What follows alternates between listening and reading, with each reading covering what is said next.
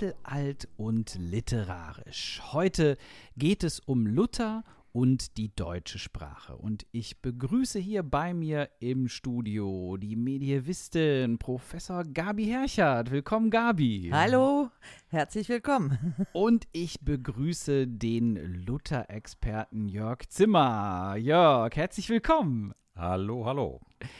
Ich habe euch ein paar Vorurteile mitgebracht, ja, was so landläufig okay. immer gern über Luther erzählt wird und wo wir uns jetzt mal dran machen, das so zu überprüfen, ob das wirklich stimmt. Vielleicht ist das ja wirklich so. Zum Beispiel sagen viele Menschen, dass Luther als erster die Bibel in die deutsche Sprache übersetzt hat. Und wenn er das nicht getan hätte, dann gäbe es die bis heute nicht auf Deutsch. Ja, also das nehmen wir mal als Vorurteil Nummer eins. Nummer zwei. Luther hat mit seiner Bibelübersetzung die deutsche Sprache vereinheitlicht, so dass jetzt alle Deutschen das gleiche Deutsch sprechen, was ich jetzt aber auch mal gleich irgendwie bezweifle, mhm. wenn ich so auf die verschiedenen Landesteile unseres schönen Ländchens gucke. Naja, gut. Vorurteil Nummer drei. Luther hat die allgemeine Schulpflicht eingeführt, damit alle die Bibel lesen konnten. Ja, mhm. also meine Nägel klappen sich so leicht nach oben, aber ich kann gar nicht genau sagen, warum eigentlich. Aber ich glaube, ihr könnt mir dabei helfen. Fangen wir also doch mal mit unserem ersten Vorurteil an. Luther hat als erster die Bibel in die deutsche Sprache übersetzt. Ja, das kann ich mal ganz schnell entkräften, lieber Matthias, denn äh, es gab schon vor Luthers Bibelübersetzung ungefähr 72 handschriftliche Bibelübersetzungen, wobei die 72 in dem Kontext auch so eine mystische Zahl sein könnte. Und es gab 18 deutschsprachige Bibeldrucke. Das heißt, Luther war bei Gott nicht der Erste, der eine Bibelübersetzung geliefert hat, aber er war mit seiner Übersetzung der erfolgreichste. Und warum weiß man heute so landläufig nichts mehr von den anderen Übersetzungen und warum waren die nicht so erfolgreich? Ja, weil Luthers Übersetzung alle überstrahlt hat und weil Luther schon sehr früh auch ja ein, ein großer Held war, ne? Also der war das Genie, das die Bibel übersetzt hat und der ist ja dann auch über alle Lutherjahre hinweg gefeiert worden. Ja. Später dann als deutscher Nationalheld und deshalb sind die anderen Bibelübersetzungen unbedeutend geworden. Also er hat die sozusagen verdrängt. Er hat sie verdrängt, aber seine war auch besser. Das werden Aha, wir im Laufe da kommen wir jetzt noch im, im, Detail drauf. Ja? ja. Und Jörg, du bist ja auch durch und durch Luther begeistert. Wie kommt es eigentlich dazu? Und war das jetzt vor allen Dingen seine Bibelübersetzung oder waren das noch andere Dinge, die dich nicht mehr losgelassen haben? Ja, ich glaube, da kommen zwei Sachen zusammen. Zum einen bin ich jemand, der schon als Kind in den Kindergottesdienst gegangen ist und schon da sagen subkutan mit Luther geimpft worden ist. Also mit seiner sehr anschaulichen, bildkräftigen Sprache. Ich weiß, dass ich mich als Kind im Gottesdienst in der Marienkirche in Duisburg bei Pfarrer Grimoni diese Bibelsprache unmittelbar erreicht hat, also diese starken Bilder.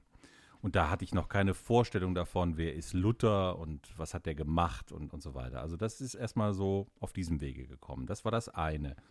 Und dann habe ich in meinem Studium, bin ich durch, wie das immer so ist, durch ein paar Zufälle dann in der Mediavistik gelandet, wo ich ursprünglich gar nicht hin wollte, sondern äh, ganz was anderes. Und dann war aber bei Professor Terforen eine Stelle frei und ich brauchte auch Geld und dann habe ich da angefangen. Also um es kurz zu machen, dann äh, ging es also so langsam auch auf die Prüfungen zu und dann habe ich äh, Professor Terforen gebeten, mir nicht bitte irgendein Thema zu geben von, von Parsival oder sonst was, was schon, äh, ich will jetzt also niemandem zu nahe treten, aber es hat mich schlicht nicht interessiert. Äh, Nochmal irgendwie. Ja, Also jedenfalls nicht so brennend wie andere Themen. Das ist un unbedingt schade. Also ich, wie gesagt, mhm. ich will mhm. niemandem, schon gar nicht, schon gar nicht den Anwesenden mit ihr wissen zu drin. Aber ich will ja ehrlich sein. Und die Ehrlichkeit ähm, sagt, dass ich eben äh, der vorhin gefragt habe, was könnte ich bearbeiten, was eben nicht sozusagen in dem allgemeinen Kontext der Medievisten ist. Und da sagt er, schau doch mal bei Luther nach. Guck doch mal in die Tischreden denn ich glaube, dass da literarisch, germanistisch mehr drin ist, als wir bis jetzt wissen. So, und da kam also dann plötzlich äh, der Luther in mein Leben als Studierender. Und da muss ich sagen, schon vom ersten Moment an, als ich also in diesen Tischreden gelesen habe, war ich begeistert von dieser klaren, kräftigen, deutlichen, unmissverständlichen Sprache, die also die Dinge auf den Punkt brachte. Und insofern kamen da zwei Dinge zusammen. Mhm. Und äh, wie das Gabi gerade dargestellt hat, äh, ist das auch dein Eindruck, dass Luther so die anderen ja verdrängt hat über seine Bekanntheit oder ähm, siehst du das noch anders? Also aus heutiger Sicht würde ich sagen, er hatte überhaupt nicht die Veranlassung, jemanden zu verdrängen. Er hat einfach seine Sicht der Dinge, vor allem seine Sicht auf Sprache, auf Inhalte gehabt und sich die Frage gestellt, wie bringe ich die am besten rüber, vor allem natürlich als äh, Verkündiger des Wortes Gottes. Es gibt also, das bei Birgit Stolt äh, aufgeschrieben, äh, schon frühe Zeugnisse dafür, dass Luther lange, lange bevor er überhaupt als Reformator äh, in die Öffentlichkeit trat, da hat er schon als Mönch im Umfeld des Augustinerklosters, in dem er lebte, in den Dörfern gepredigt und hat wirklich darum gerungen, den lateinischen Bibeltext, den er vor Augen hatte, in ein Deutsch zu bringen, dass die Menschen da unten, die sonst auf dem Feld oder sonst wo arbeiteten und nicht lesen, nicht schreiben konnten, überhaupt verstehen konnten. Also dieses Ringen hat schon begonnen, lange bevor er mit der römisch-katholischen Kirche in den Clinch gegangen ist. Das sollten wir jetzt vielleicht auch gerade noch mal wieder wachrufen. Wie war eigentlich die Situation, in der er begonnen hat, die Bibel zu übersetzen? Es war eben nicht üblich, selber in der Bibel zu lesen und sie lag, wie du das gerade äh, beschrieben hast, sie lag nur in lateinischer Schrift vor. Das heißt, wie viel Prozent konnten Latein in der deutschen Bevölkerung? Ja, das war die Sprache der Gelehrten. Aber der Punkt ist, äh, dass, du hast eben gesagt, die lag nicht vor, die lag ja wohl vor. Man hätte ja auch die anderen Bibelübersetzungen nehmen können, aber die Leute konnten nicht lesen, die konnten auch als Luther am Werk war noch nicht lesen und vor allen Dingen waren die anderen Bibelübersetzungen in großen Teilen sehr schwer verständlich. Der Punkt ist, die Schriftsprache ist das Lateinische. Und wenn die lateinische Bibel als Offenbarung, als Wort Gottes gilt, dann gibt es ein Problem, wenn du das übersetzen willst. Denn jede Übersetzung ist ja zugleich eine Interpretation. Also war die Maßgabe, so nah wie möglich an diesem Latein mm, zu übersetzen mm, und dann mm. wird es unverständlich. Das ja. heißt, wenn du lateinische Satzkonstruktionen ins Deutsche überträgst, hast du kein vernünftiges Deutsch. Das ist dann wie der Google-Übersetzer. Ja, oder das liest sich dann wie ein Brief von der Finanzverwaltung oder sowas, würde man heute sagen. Ne? Also mitreißend ist was anderes. So, dann, ja. ja. Also haben die es quasi aus äh, übertriebenem Respekt vor der Heiligkeit. Äh, ja, du sagst jetzt übertriebener Respekt vor der Heiligkeit so nicht. Also man kann das Wort Gottes ja auch verfälschen. Ja. Und man hat Angst, es zu verfälschen. Also bleibt man so nah wie möglich am Original des Wortes. Ja, geht auf Nummer sicher, aber hat ja. keinen Effekt, was so. Verständlichkeit und mhm. dann natürlich auch Verbreitung anbetrifft. Ja, klar. Ich habe, also ganz spontan fällt mir dazu vielleicht ein Beispiel ein, um das, ja. ein bisschen, um das ein bisschen anschaulich zu machen. Also beispielsweise in einer Bibelübersetzung, deutschen Bibelübersetzung vor Luther, in der sogenannten Mentelin-Bibel, heißt es, ich lese das mal, aus einer bekannten Stelle, die sehr viele Menschen kennen, Psalm 23, auch wenn man eben nicht in der Bibel äh, regelmäßig liest. Da steht also in der vorlutherischen Fassung, der Herr, der richt mich und mir gebrast nit, und an der Stadt der Weide, da satzte er mich, und er fuhrte mich ob dem Wasser der Wiederbringung, er bekehrt mein Seel. Das wäre also so eine Interlinearübersetzung, wie wir gerade drüber gesprochen haben, also eins zu eins aus dem Lateinischen. Was macht Luther draus? Der Herr ist mein Hirte, mir wird nichts mangeln. Er lässt mich weiden in der Wohnung des Grases und so weiter und so weiter. Mhm. Also er äh, versucht dem Text, diesem Bibeltext, einen Sinn zu geben, der sich den Menschen unmittelbar erschließt und nicht so hölzern, so ungelenkt. So rumpelig. So rumpelig daherkommt. Ja. Also der Sinn bei dem Rumpeligen ist ja auch, dass das die Offenbarung herbeiführt. Ja. Aber da kannst du nicht drauf setzen und deshalb nee. setzt Luther auf Verständnis. das hält sich sehr in Grenzen mit der Offenbarung. Ja, ja klar. Ja, ne, und das, Luther hat natürlich da eine gewisse Poesie, er hat eine Rhythmik, ja, die der Sprache auch näher kommt. Aber jetzt reden wir auch so, als ob man schon sowas wie deutsche Sprache voraussetzen könnte. Und da sind wir ja beim zweiten Vorurteil, was ich genannt habe, ja, ob er die deutsche Sprache vereinheitlicht hat oder so eine Linie gestiftet hat, der sich dann nach und nach alle angeschlossen haben. Da wollt ihr wahrscheinlich auch widersprechen. Ja, das ist nicht wirklich so. Also die Bezugssprache von Luther war die sächsische bzw. meißnische Kanzleisprache. Das ist eine Ausgleichssprache, von der er selbst sagt, irgendwo in seinen Tischreden, Jörg wird wissen, wo das steht, dass sie den Ober- und den Niederländern gleichermaßen nahe ist. Also die kann von beiden verstanden werden. Jetzt Niederländer als Nee, nicht, nee, nicht, nicht nee, die Niederlande, wie wir sie heute nicht, kennen. Nicht, nicht wie wir sie heute kennen. Und die Annäherung an südliche Sprachvarianten, die damit intendiert ist durch diese Kanzleisprache, führt gleichzeitig dazu, dass andere Sprachvarianten ausgeschlossen werden. Also zum Beispiel das Ripuarische, was wir so im Köln, Bonner, Aachener äh, Raum verorten. Das ist ganz weit weg von diesem Meißnischen. Das heißt also, das, was er da schreibt, wird da noch weniger verstanden als anderes. Ah, Und Luther weiß selber, dass seine Übersetzung nicht von allen verstanden werden kann und er lässt Johannes Buggenhagen eine niederdeutsche Fassung der Bibel aufschreiben und Zwingli schreibt die Bibel auch für den alemannischen Raum. Mhm. Also das heißt, wir haben da Übersetzungsvarianten, auch von Leuten, die mit Luther zusammenarbeiten und er weiß, er kann nicht alle erreichen. Die einheitliche Sprache ist zu seiner Zeit auch überhaupt gar kein Thema. Also wann braucht man eine einheitliche Sprache?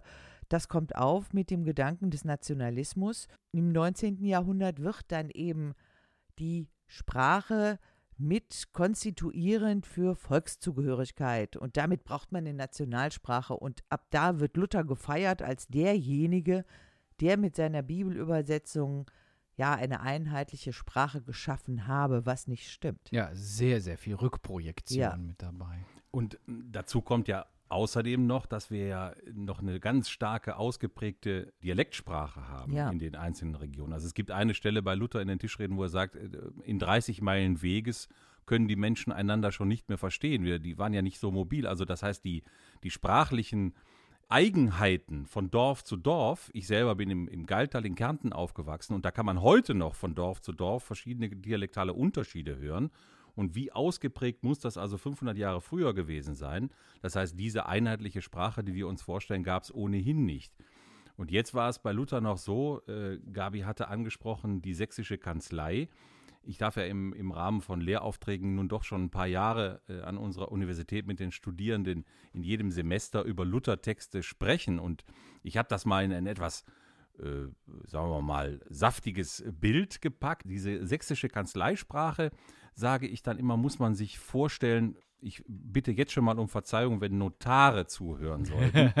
Aber äh, diese sächsische Kanzleisprache ist ja eine, eine juristische Sprache, in der Urkunden verfasst worden sind, in der also Verwaltungsakte besiegelt worden sind. Und ich weiß nicht, wenn man sich erinnert, wenn man schon mal beim Notar war, wenn da also irgendwas runtergesabbelt wird, das ist eine verstaubte, vertrocknete Juristensprache. Und jetzt kommt der Luther und setzt darauf auf, als Ausgleichssprache, weil er weiß, die wird also durchaus verstanden, aber ihm fehlen natürlich ungeheuer viele Begriffe.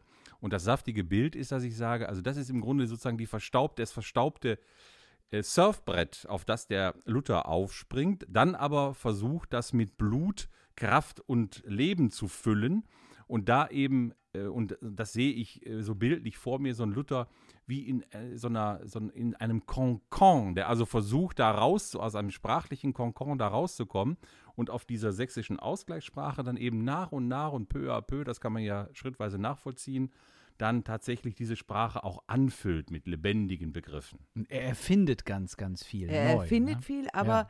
nicht mit dem Anspruch, irgendwas vereinheitlichen zu wollen. Mhm. Nee, das, ja. Und zu unserem dritten Vorurteil mit der allgemeinen Schulpflicht. Und, und dann vor allen Dingen noch diese wunderschöne, damit alle die Bibel lesen. Ja, können. das wird ja immer wieder angeführt. Also es gibt ganz viele große, Karl der Große gehört auch dazu. Die werden dann als Referenzpunkte genommen und da sagt man, die wollten damals schon die allgemeine Schulpflicht und der Luther wollte das auch. Wenn man genauer hinguckt, erweist sich das äh, als nicht nur problematisch, sondern auch in weiten Teilen falsch. Also, Luther stand vor einem Problem, denn in reformierten Gebieten waren die Klöster aufgelöst und damit auch die Klosterschulen. Die Klosterschulen waren aber die Orte der Bildung, von denen aus dann die Schüler äh, zur Lateinschule und dann auch zu den Universitäten gegangen sind. Da zu Luthers Zeit Lesen, Schreiben ein doch deutlich stärker nachgefragt war als zum Beispiel zur höfischen Zeit, weil nämlich auch die Händler schreiben mussten und rechnen mussten, gab es einige städtische Lateinschulen. Und Luther fordert jetzt für die reformierten Gebiete, dass die Stadtherren diese lateinischen Schulen ausbauen und vor allen Dingen auch finanzieren, weil die Klosterschulen weg sind. Mhm. Und Luther befürchtet, dass nun zu wenig Theologen ausgebildet werden. Denn wenn es keine Schulen gibt, in denen die Latein lernen können, dann können die nicht an die Universitäten, dann kann keiner Theologie studieren und dann fallen die Theologen weg. Und das, Das hätte ja die in seinem- Reformation auch ausgebremst. Das dann, hätte ne? die Reformation ausgebremst. Und er nimmt Ja. aber die Bürgermeister und Stadtherren gleich mit ins Boot, weil er sagte, dasselbe gilt für die Juristen. Denn auch die sind ja zuvor häufig in Klosterschulen ausgebildet worden, bevor sie an die Universitäten gegangen sind. Ja. Und er will Ordnung aufrechterhalten, und zwar staatliche Ordnung, und er will auch Ordnung in der Kirche aufrechterhalten. Und dazu braucht man halt Juristen und Theologen. Und wenn es keine Schulen gibt, dann gibt es auch keinen Nachwuchs mehr. Und dann kann der Teufel sich der ganzen Sache bemächtigen. Also das ist sein Anliegen. Und nicht das Anliegen, oh, alle sollen lesen und schreiben lernen, sondern wir brauchen ausreichend viele Juristen, wir brauchen ausreichend viele Theologen. Was er macht, und das ist die Stelle, die häufig angeführt wird, dass er auch die Eltern dazu anhalten möchte, ihre Kinder dahin zu schicken und ihre Kinder solche Sachen wie Jura oder eben auch Theologie machen zu lassen, denn das ist zu seiner Zeit nicht wirklich attraktiv. Also gerade auch in den protestantischen Gegenden sind die kirchlichen Ämter keine Ämter mehr, mit denen man ein gutes Leben führen kann und mit denen man äh, auf der sicheren Seite ist. So, das war ja in der katholischen Kirche so, dass je nachdem, wenn man Abt eines großen Klosters war oder Bischof oder was auch immer, die verfügten über ausreichend Mittel und die protestantischen Kirchenmitarbeiter oder die protestantischen Geistlichen, das waren im Vergleich dazu arme Schlucker. Mhm. Und deshalb war es für die Eltern ja naheliegender, den Kindern zu sagen, mach was Anständiges, steig in den Fernhandel ein, bisschen lesen, bisschen schreiben, Latein brauchst du gar nicht, rechnen musst du können. Und als Händler, wenn du, was weiß ich, mit Gewürzen handelst, dann wirst du auch reich. da muss man nicht hier als Pfarrer gucken, ob man beim Wandeltisch täglich von irgendeinem was zu essen kriegt. Ja. Und Luther macht Propaganda dann eben auch für diese klerikale Ausbildung, indem er sagt, aber wir brauchen diese Leute. Es ist wichtig, dass wir Ordnung schaffen und es ist wich- wichtig, dass Gottes Wort verbreitet wird. Und was nützt eigentlich der kurze weltliche Reichtum? Es ist ja erstrebenswerter, wenn man wirklich Gott nahe ist und wenn man dann eben auch fürs Jenseits Vorsorge trifft. Jörg. Und was bei Luther immer unbedingt mitgedacht werden muss, ist, das ist ein impulsiver Mensch. Und äh, wenn ich mich richtig erinnere, Gabi Heichert hatte diese Schrift angesprochen an die Ratherren, äh, in der er genau das fordert, Schulen einzurichten, beziehungsweise eben äh, dafür zu sorgen, dass Menschen, die Kleriker oder sonst was werden wollen, eben entsprechende äh, äh, Angebote vorfinden. unmittelbar zuvor hatte er mit seinem Freund Philipp Melanchthon Visitationen unternommen. Die sind also wirklich über Land gefahren und haben sich die Gemeinden angeguckt, im Auftrag des Kurfürsten, und haben sich angeguckt, wie läuft das da vor Ort mit den äh, Pfarrern. Und es war ein erschreckendes, erbärmliches Bild, das sich Luther und Melanchthon bot, weil mitunter äh, selbst diese Pfarrer kaum lesen und schreiben konnten und nur das Nötigste verstunden. So, und dann aus, aus diesem Schockerlebnis heraus kommt jetzt Luther zurück nach Wittenberg und sagt, da muss was geschehen. Das können wir so nicht weiter, weil wenn das so weitergeht, vor dem Hintergrund der äh, weggebrochenen, wenn man so will, Bildungsinfrastruktur der römischen katholischen Kirche in den reformierten Gebieten, dann sind wir irgendwann komplett am Boden. Wir sind jetzt schon fast am Boden. Und unter diesem Eindruck, unter diesem Schock, impulsiv, das merkt man auch dieser Schrift an, schreibt er also mit allem, was ihm zu Gebote steht, sprachlich dagegen an und ruft sogar äh, tatsächlich den Teufel herbei und sagt, der Teufel hat nur darauf gewartet, dass es soweit kommt. Und wenn ihr nichts tut dagegen, dann werdet ihr schon sehen, äh, wo das hinführt. Ich äh, denke gerade an diesen Begriff der Clipschulen. Das war ja sozusagen so eine Version Schule Light. Wie spielt das da rein? Also die Clipschulen hatten wenig Bedeutung in dem Kontext. Das waren die Schulen für die Leute, die in handwerkliche Berufe wollten oder ins Kaufmannsgeschäft. Da konnte man lesen, lernen, so viel man lesen können musste, schreiben, damit man die Aufträge festhalten kann, Verträge machen kann und natürlich rechnen, damit man nicht hier übers Ohr gehauen wird. Also das war so ein Minimum, das brauchte man, um in bestimmte Berufe, die gerade zu der Zeit sehr attraktiv waren, einsteigen zu können. Mhm. Das heißt aber, darüber ist natürlich auch die Lesefähigkeit ausgebaut worden. Ja. Aber jetzt nicht, damit man die Bibel Mal lesen kann oder irgendwas lesen kann, sondern was schreibt der andere, wie viel kriege ich, hm. Wie viel Rechnung äh, schreiben. Rechnung schreiben also keine höhere. Nein, kein höherer Sinn war da drin. Und hatte denn jetzt Luther Erfolg mit diesem Brief an die äh, Ratsherren? Also hat er Gehör gefunden? Hat sich dann was geändert an dieser Schulorganisation? Es hat sich was an dieser Schulorganisation geändert, aber die waren natürlich nicht super begeistert, Schulen finanzieren zu sollen. Also mhm. so langsam äh, hat sich das dann entwickelt, aber auch damals war keiner begeistert darüber, dass Bildung Geld kostet und dass die von irgendwoher bezahlt werden sollte. Also es war kein durchschlagender Erfolg, aber man sieht ja auch, wenn man zurückblickt, es hat irgendwie geklappt. Es gab aber einige, die standen gar nicht im Fokus. Wenn man jetzt guckt, die Landbevölkerung oder auch die niedere Stadtbevölkerung, da hat er ganz großen Wert drauf gelegt, dass die eben ja christlich erzogen werden und für die reichte aber, dass sie in der Sonntagsschule den Katechismus lernten und der Katechismus ist ja die Bibel für die Laien. Also Luther war der Meinung, dass alles, was der Christenmensch zu seiner Seligkeit wissen müsse, da auch drin steht.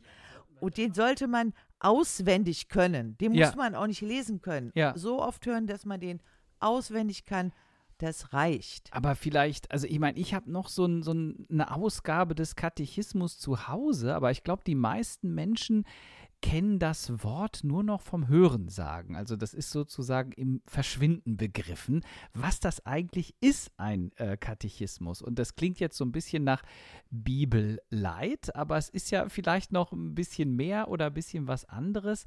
Also heutzutage, ich bin ja hier immer so ein bisschen der Anwalt so für die allgemeinen Vorurteile und das, das äh, Laienverständnis.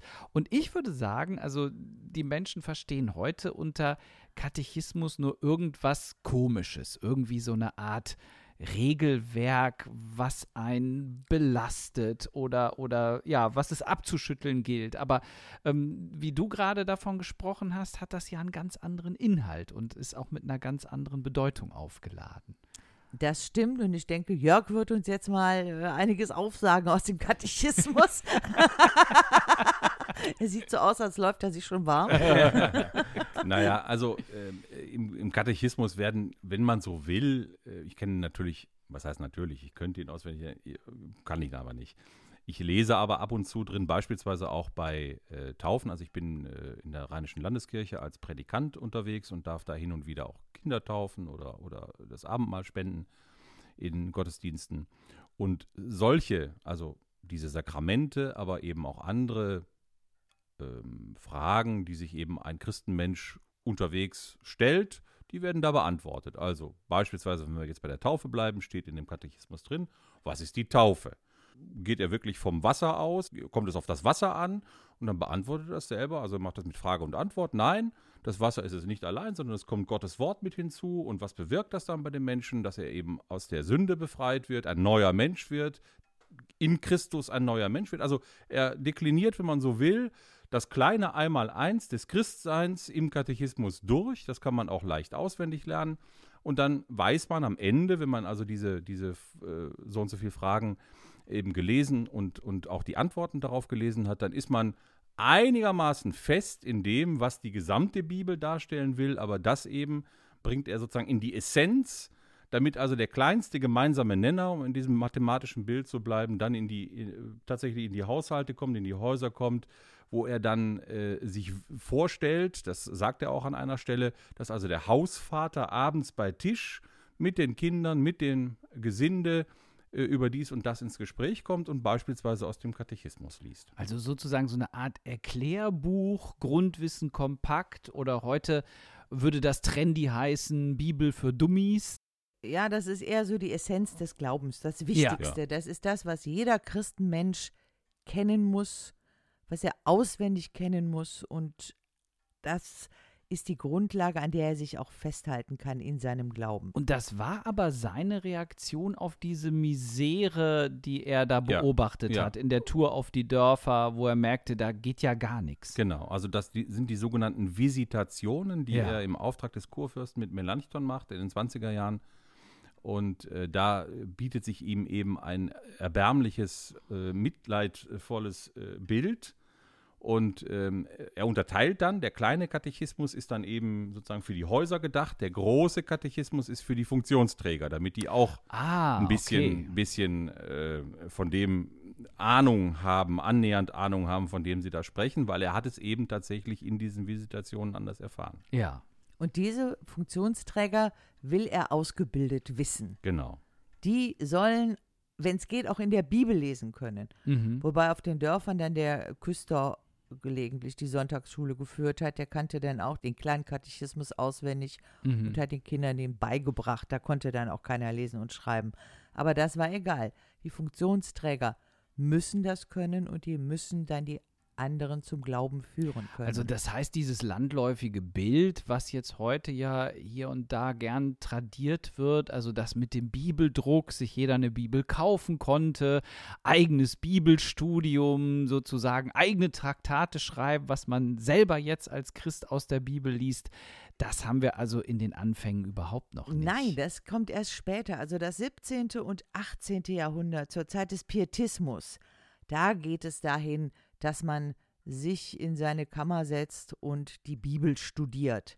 Das war eine Zeit, da konnten schon mehr Leute lesen und schreiben. Zur Zeit von Luther konnten vielleicht 10 Prozent der Leute lesen. Manche schätzen das auf 30, halte ich persönlich für sehr hochgegriffen. Hm. Aber Luther wusste, lesen wird die Bibel keiner. Und die Bibel ist deshalb auch in weiten Teilen ein Vorlesetext das ist ja auch nicht so bekannt, dieser Zusammenhang. Also, was ist jetzt der Unterschied? Also, was hat Luther da anders gemacht, damit sie sich zum Vorlesen besonders eignet? Also zwei Sachen. Die Sprache ist die Sprache, die die Leute kennen. Das ist die mündliche Sprache, die man denen erzählen kann. Und dazu kommt noch, Luther war kein Bilderstürmer und Lukas Kranach hat seine Bibel illustriert. Und diese Bilder sind Merkbilder. Du guckst dir also das Bild in der Bibel an und irgendeiner liest dir die Bibel vor. Das heißt, du kannst dir das Vorgelesene besser merken, indem du auf das Bild guckst und wirst das Gelesene auch erinnern, wenn du selber das Bild nur wieder siehst. Du kannst ja den Text dann selbstständig nicht lesen, aber dir fällt der Text wieder ein, wenn du auf das Bild guckst. Das ist ja auch die Funktion von alten Kirchenfenstern. Ja, ne? klar. Also die sind ja, ja, auch häufig so aufgebaut, dass ja. man wenn man dann äh, ja vielleicht bei der Predigt mal ein bisschen abgeschweift ist, dann da gucken konnte und hat sich seine eigenen Geschichten erzählen ja. lassen dann. Jetzt muss man dummerweise sicherlich auch noch der Ehrlichkeit halber anführen, dass der Klerus vor der Reformation auch kein großes Interesse daran hatte, dass die Leute das wirklich verstehen. Also es ist schon so, dass in den Gottesdiensten auch aus der lateinischen Bibel gelesen worden ist, obwohl eben die allermeisten Leute ja gar nicht Latein konnten. Und die allermeisten Christen, die dann in, den, äh, in diesem Gottesdienst standen, eigentlich immer nur davon ausgehen sollten und mussten, dass gerade irgendwas Heiliges passiert. Also dieses Umkehren, was Luther gemacht hat, indem er sagt, ich will aber, dass die Menschen das verstehen. Ich will aber, dass sie diese Geschichten aus dem Alten Testament, aus dem Neuen Testament wirklich begreifen und hören, was da passiert. Und das ist eben diese, diese, dieser Perspektivwechsel, den er dann vollzieht, indem er sagt, ich will, dass die Menschen das hören. Und wenn sie es vorgelesen bekommen, weil sie nicht lesen können. Und wenn ich so einfach formuliere, dass sie es auch wirklich verstehen und begreifen können. Mm-hmm.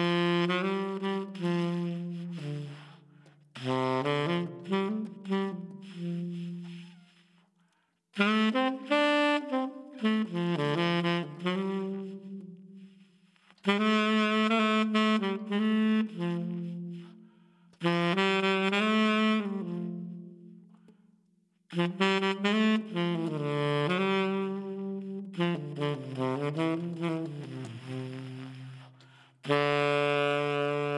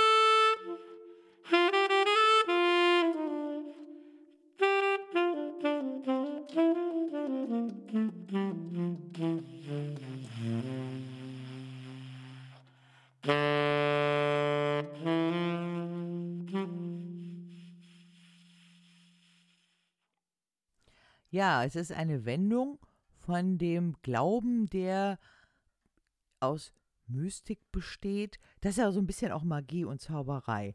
das Wort hat Bedeutung, weil es das Wort Gottes ist und eine magische Funktion hat. Aber auf der anderen Seite ist ja noch viel entscheidender. Da gibt es Weihrauch und da wandelt sich irgendwas, da zaubert einer vorne Hokus am Altar. Pokus, ne? Hoc est corpus. Ja, Also ja. diese ganzen Geschichten kommen dann dazu und die sind wichtig. Das Wort ist ein Teil davon. Und Luther legt das Gewicht auf das Wort. Das Wort ist wichtig. Sola Scriptura, das Geschriebene. Aber er hatte natürlich, indem er dann die Entscheidung für die deutsche Sprache, ich sage jetzt mal ganz vereinfacht Mhm. Deutsch, ja, wir waren ja schon weiter, aber dafür sich entscheidet, hat er das Problem, dass es ja mit der eleganten, eloquenten Schriftlichkeit der deutschen Sprache einfach noch nicht so weit her ist. Also die hat ja lange nicht die Tradition wie das Lateinische, das ja schon zu Zeiten des Urchristentums eigentlich in voller Blüte gestanden hat durch die ganzen Philosophen, Cicero, Seneca. Also das war ja schon kaum noch zu toppen, was 2000 Jahre vorher schon alles passiert ist im Lateinischen. Das ist ja genau das Problem. Deshalb haben die Gelehrten ja immer wieder gesagt, die deutsche Sprache eignet sich auch gar Ja, nicht dazu. So verglichen mit dem Lateinischen. Das haben wir ganz, ganz lange. Das haben wir schon bei Ottfried von Weißenburg im 9. Jahrhundert. Der klagt schon, dass man das Wort Gottes auf Deutsch eigentlich gar nicht so sagen kann.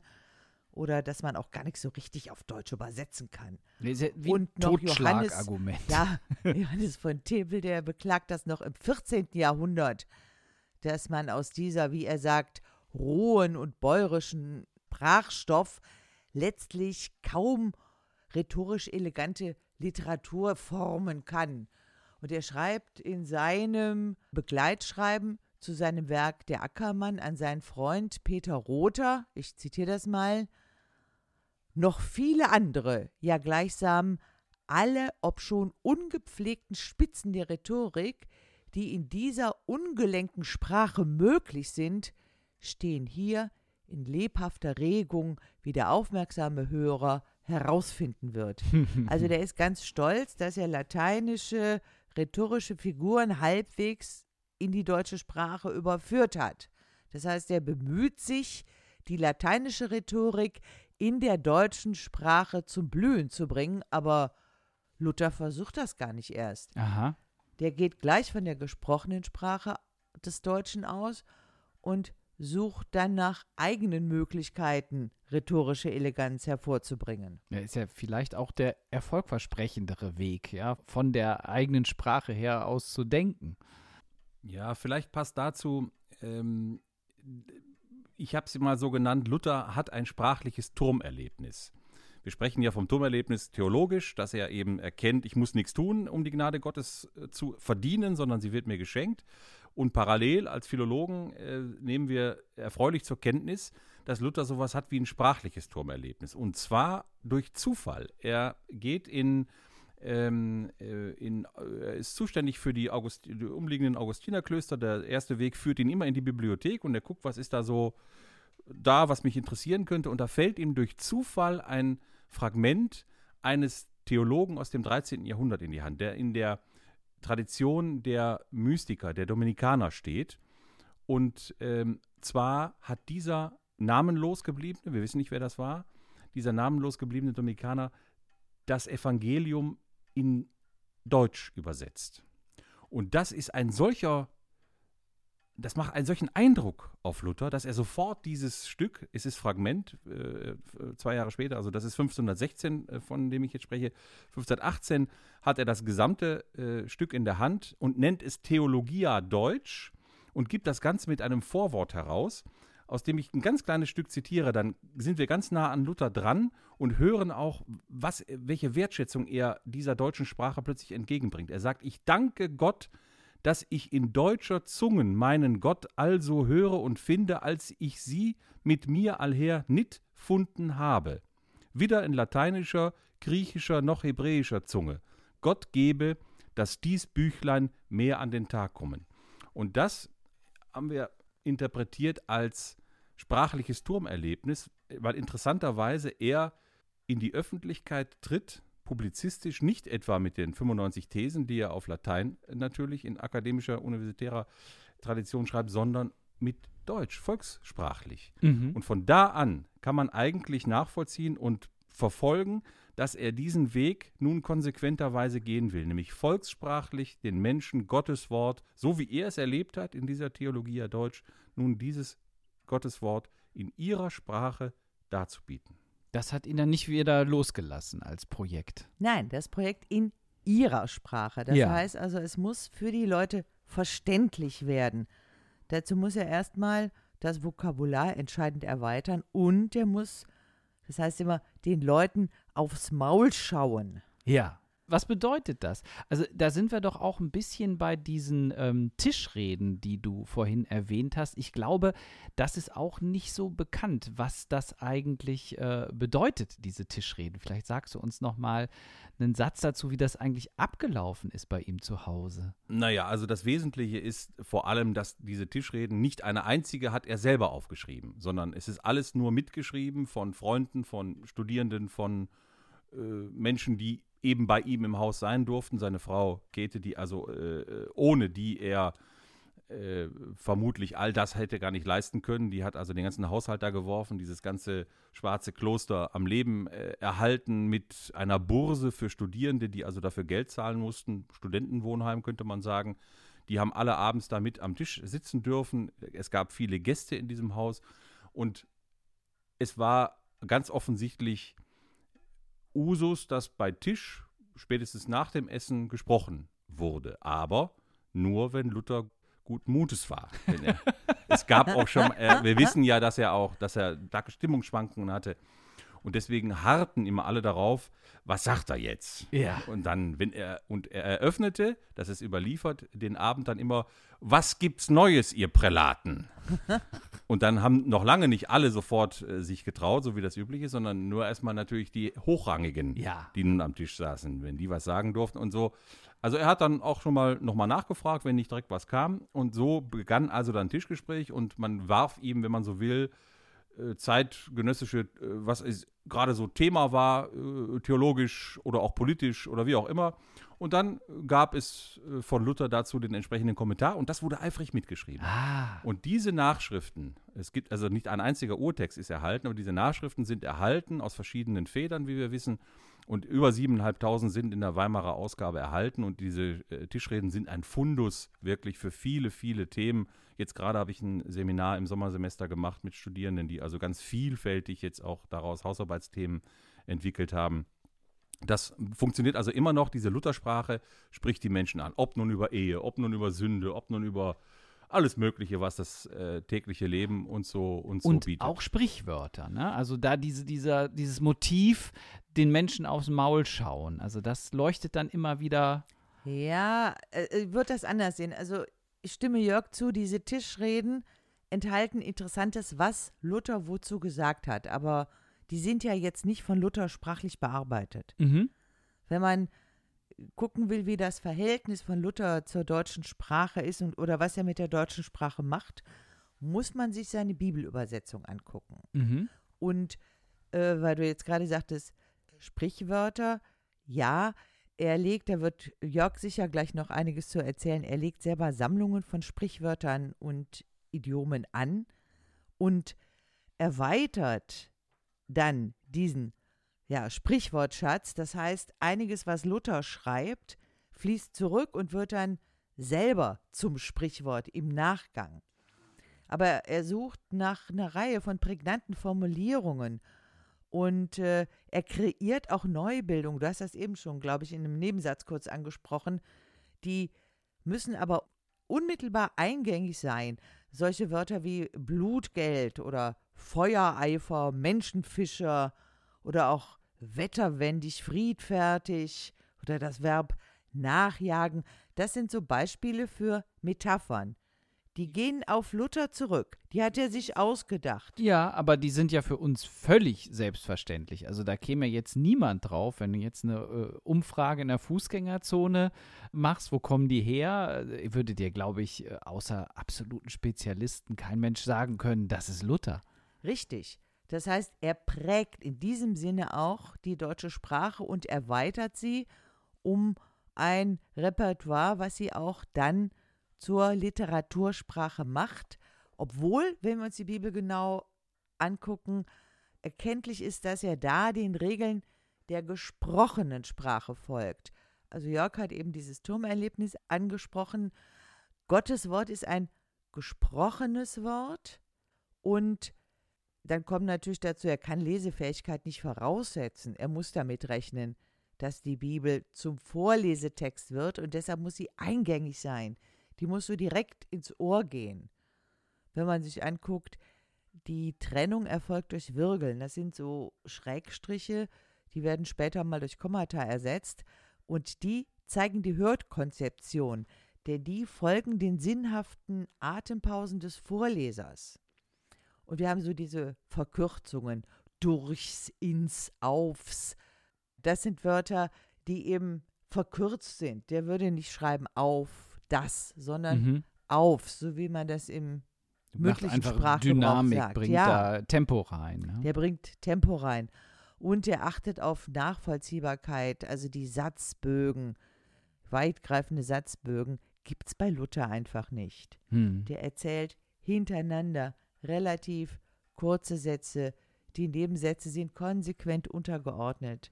Und da Das- ist ja das Lateinische treibt ja da die äh, wildesten Blüten. Also ich habe auch mal aus dem Lateinischen übersetzt und da, da machst du Nebensatzschlachten mit Einschüben und Anhängseln und äh, je komplizierter, umso besser. Ja, das kannst du lesen, das kannst du einmal lesen, zweimal lesen, dreimal lesen. Wenn es dir einer vorliest, kriegst du es gar nicht erst mit. Ja.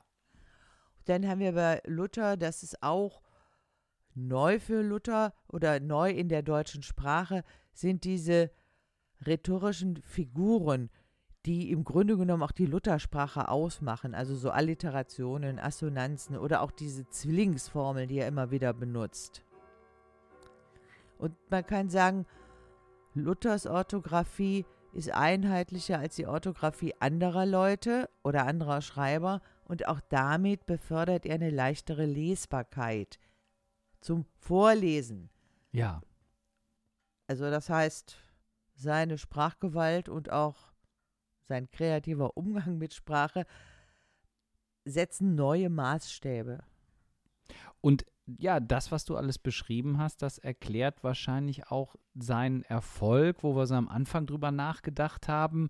Warum ist das eingängiger gewesen als die vorherigen Übersetzungen? Die haben eben nicht so gearbeitet. Ja, es ist ein Ringen. Also er ringt. Eines ist mir noch ganz wichtig, Matthias. Du hast gerade so auf das Latein abgehoben. Ähm, Wir müssen aber deutlich feststellen, Luther macht nicht nur etwas in der Übersetzung konkret anders als die früheren Übersetzer, sondern er macht noch etwas anderes anders, nämlich er geht nicht auf die lateinische Vulgata äh, und übersetzt diese, wie alle früheren Übersetzer, Ah. sondern er, er ist explizit kein Humanist. Darauf legen also nicht nur die Theologen, sondern auch die Germanisten großen Wert. Luther steht aber in gewisser Weise in der humanistischen Tradition und geht natürlich ad fontes, also in die Urtexte hinein. Das heißt, er, als er auf der Wartburg setzt, äh, in zehn, knapp elf Wochen, übersetzt er das Neue Testament aus dem Griechischen und später dann bis 1534, bis die Vollbibel vorliegt, aus das Alte Testament aus dem Hebräischen. Und da, da findet man dann tatsächlich in den Tischreden schöne Hinweise drauf. Da ist er gerade mit diesen bildhaften Ausdrücken manchmal sehr stark gefordert. Es gibt eine Stelle, wo er sagt, wenn wir nicht die Vergleichssprachen hätten, dann wüssten wir um verschiedene Sprachbilder im Hebräischen nicht, wie wir sie ins Deutsche übersetzen sollten. Er nennt das Beispiel den Mantel nach dem Wind hängen. Mhm. Also das ist ja ein, äh, eine, eine feststehende Wendung im Deutschen, den Mantel nach dem Wind hängen, da kann sich jeder was drunter vorstellen. Er sagt aber, diese Wendungen gibt es ja auch im Hebräischen. Diese Wendungen gibt es ja auch im Griechischen. Und ich als Übersetzer muss jetzt schauen, wie kriege ich das sinngemäß so übersetzt, dass es der Mensch auf der Gasse, auf dem Markt, in den Häusern noch verstehen kann. Also nicht eben in irgendeiner hochkonstruierten, scholastischen, äh, gedrechselten Weise, sondern eben in einer Alltagssprache, die auch verständlich und gebräuchlich war. Und das ist seine Aufgabe, eben lebenslang am Ende geblieben bis 1546, dass er diese Sprachbilder und den Sinn, der er lagert in diesen alten Texten auf Hebräisch, Griechisch, teilweise Aramäisch, nun in eine Sprache zu übersetzen, die die Menschen, der ganz einfache Mensch, in ganz einfachen, unfallfrei, geradeaus formulierten Sätzen verstehen kann. Und gerade die Gleichnisse, die Jesus so erzählt, die haben ja schon immer so eine gewisse Moral äh, von der Geschichte. Wenn man das zu kompliziert macht, dann kann das auch gehörig schiefgehen. Das ist schön, dass du das ansprichst, wenn ich das vielleicht noch ganz kurz ergänzen darf.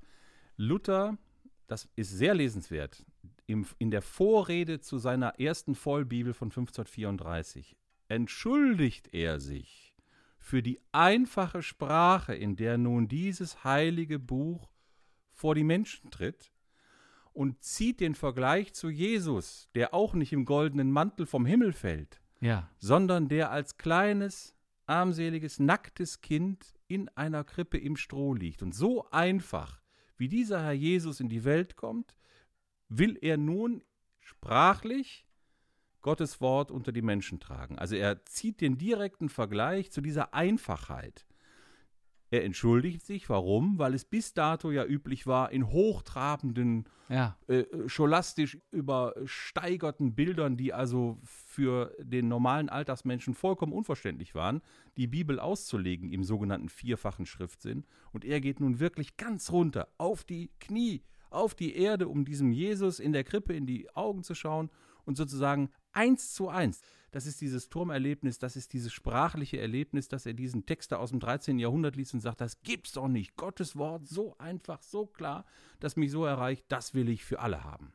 Ja, und andererseits, wie ihr es gerade dargestellt habt, hat er ja trotzdem eine neue Höhe erklommen, sprachlich, aber eine, eine poetische, eine literarische, ohne dass er jetzt literarisch sein wollte.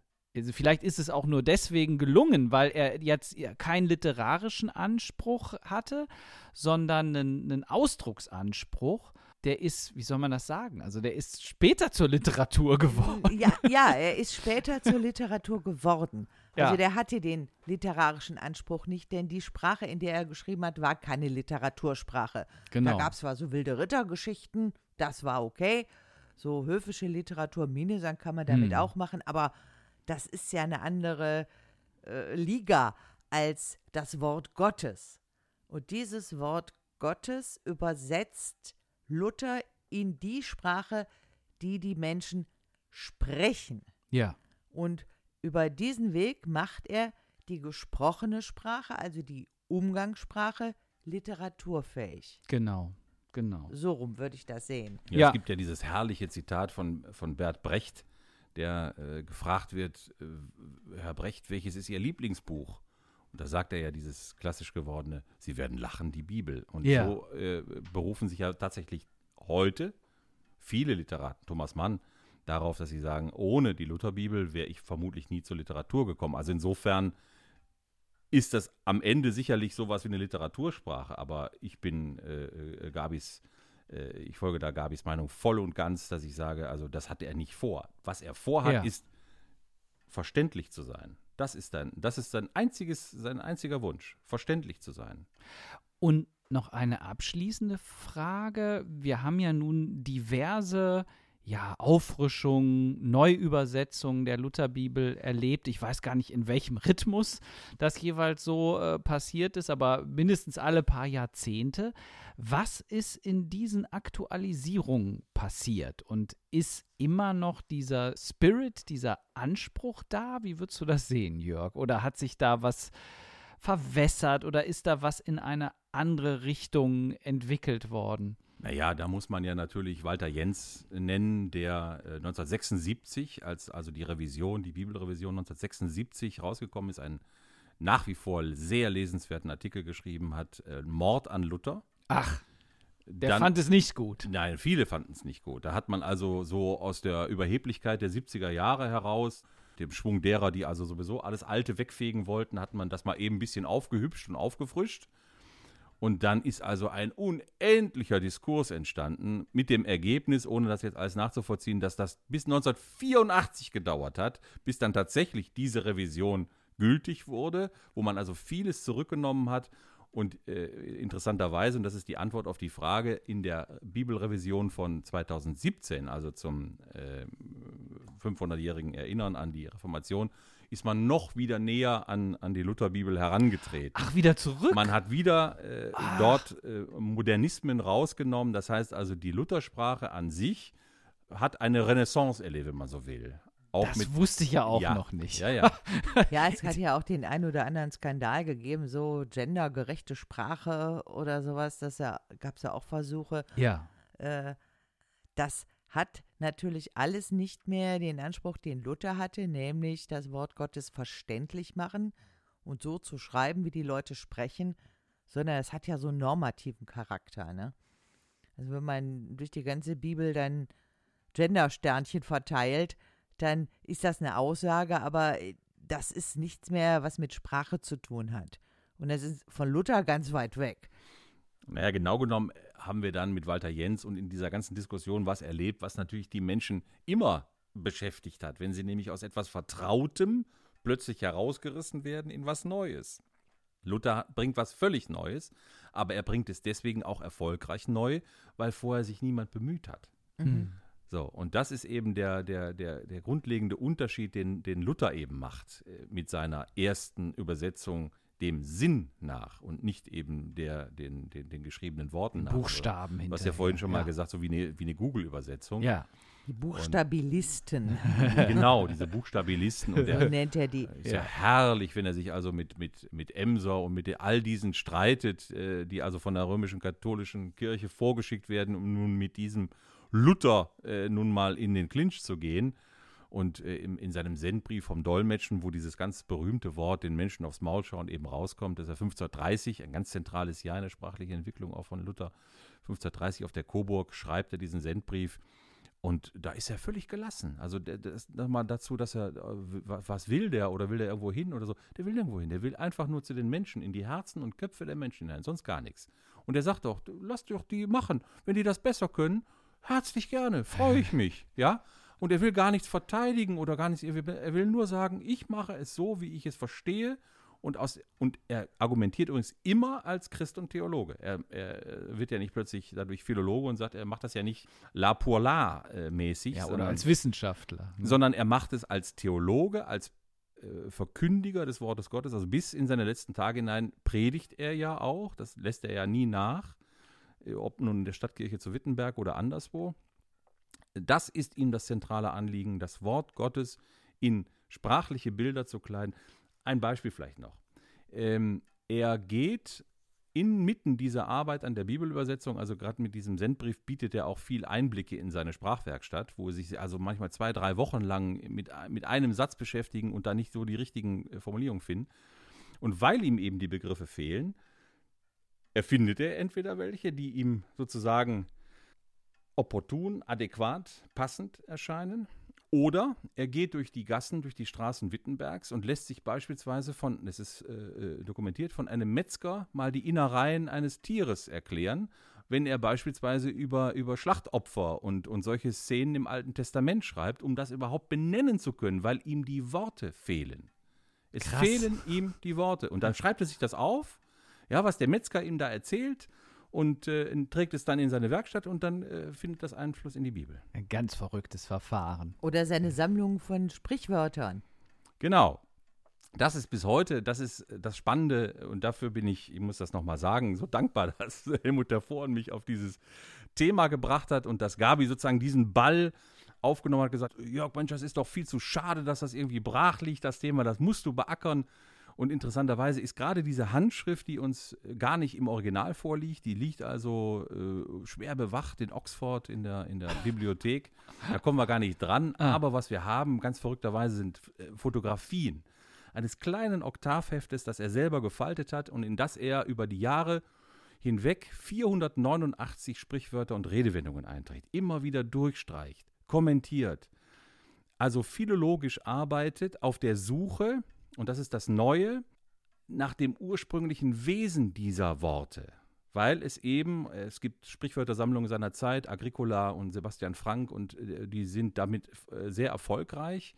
Die werden äh, in vielen Auflagen gedruckt, weil die Menschen danach gieren. Also äh, ein Herr Gillman, der also die, die Sprichwörtersammlung von Agricola rausgegeben hat, nennt sie Mini-Predigten, die also auch die Rechtfertigung der Reformation sozusagen bewirken sollen. Aber Luther beklagt, äh, der, dieser Agricola, der erfindet neue Sachen und der sagt auch despektierliche Sachen und gerade Sebastian Frank sagt was gegen die Frauen. Luther war ja ein großer äh, Verehrer der Frauen, nicht nur seiner eigenen, sondern grundsätzlich hat er, würde ich heute sagen, die Frauenrechte äh, gestärkt und gesagt, die Frau ist nicht irgendwie etwas, sondern die Frau ist die Frau und die ist zu achten. Und ähm, jetzt habe ich mich schon fast vergaloppiert. Und jedenfalls, äh, äh, genau, ist er, das ist ja, ja, wenn ein, ja, da, jetzt kann ich mit einem Sprichwort kommen, wes das Herz voll ist, das geht der Mund Ja, über. ja, ne? ja. Übrigens nicht kein Sprichwort von Luther, sondern das hat er auch schon vorgefunden. Ja. Naja, nun, also was macht er? Er, er schreibt diese, diese Sprichwörter auf, diese Redewendungen auf und forscht ganz genau nach, was ist verstellt, was ist neu, was eben, was haben diese Herrschaften Frank und Agricola so gemacht, was er eben gerade nicht will. Und ähm, bohrt da, wenn man so will, in die Tiefe der deutschen Sprache, der Volkssprache hinein und übernimmt dann auch äh, in vielfacher Weise diese, diese, das ist also, kann man Belegstellen finden in vielen Schriften und Briefen, zum Teil Stücke, die also in dieser Sammlung auftauchen, die er ab etwa 1530 anlegt, schon in Schriften auch äh, aus den 20er Jahren. Also es ist nicht etwa so, dass das alles neu ist, was er da aufschreibt. Die Hauptquelle ist der Volksmund, ganz klar. Äh, sondern er trägt es einfach zusammen, um es, so stelle ich mir das vor, so als Arbeitsbüchlein in seinem Rock zu haben. Man sieht hm. tatsächlich an diesem kleinen, vielfach gebrauchten Oktavheft sehr die Gebrauchsspuren immer wieder angefasst, geblättert, zerknickt, überstrichen. Also ein kleines Gebrauchsbüchlein für seine Arbeit als Bibelübersetzer, als äh, jemand, der ja permanent Flugschriften, es gibt eine Zahl, also dass das, was zu Luthers Zeit über die Druckerpressen ging, zu einem Drittel von ihm selber stand. Mhm. Ich würde das mal als Werbeblock nehmen für eine unserer nächsten Sendungen. Die nennen wir dann nämlich Luther und der Volksmund. Und dann tauchen wir da nochmal so richtig ein in die Sprichwörter. Dann kannst du jetzt schon mal gucken, was sind die zehn besten. Und da gehen wir dann nochmal im Detail rein. Ich glaube, heute für unsere Sendung haben wir erstmal mit diesen drei eingangs geschilderten Vorurteilen kräftig aufgeräumt. Na, hoffentlich. und äh, haben das ausdifferenzieren können. Ich danke euch beiden für dieses Gespräch und hoffe auch, dass unsere Hörerinnen und Hörer etwas mitnehmen konnten aus dieser neuen Folge. Mittelalt und literarisch. Dankeschön und bis zum nächsten Mal. Tschüss, Tschüss. Gabi und Jörg. Tschüss, vielen Dank.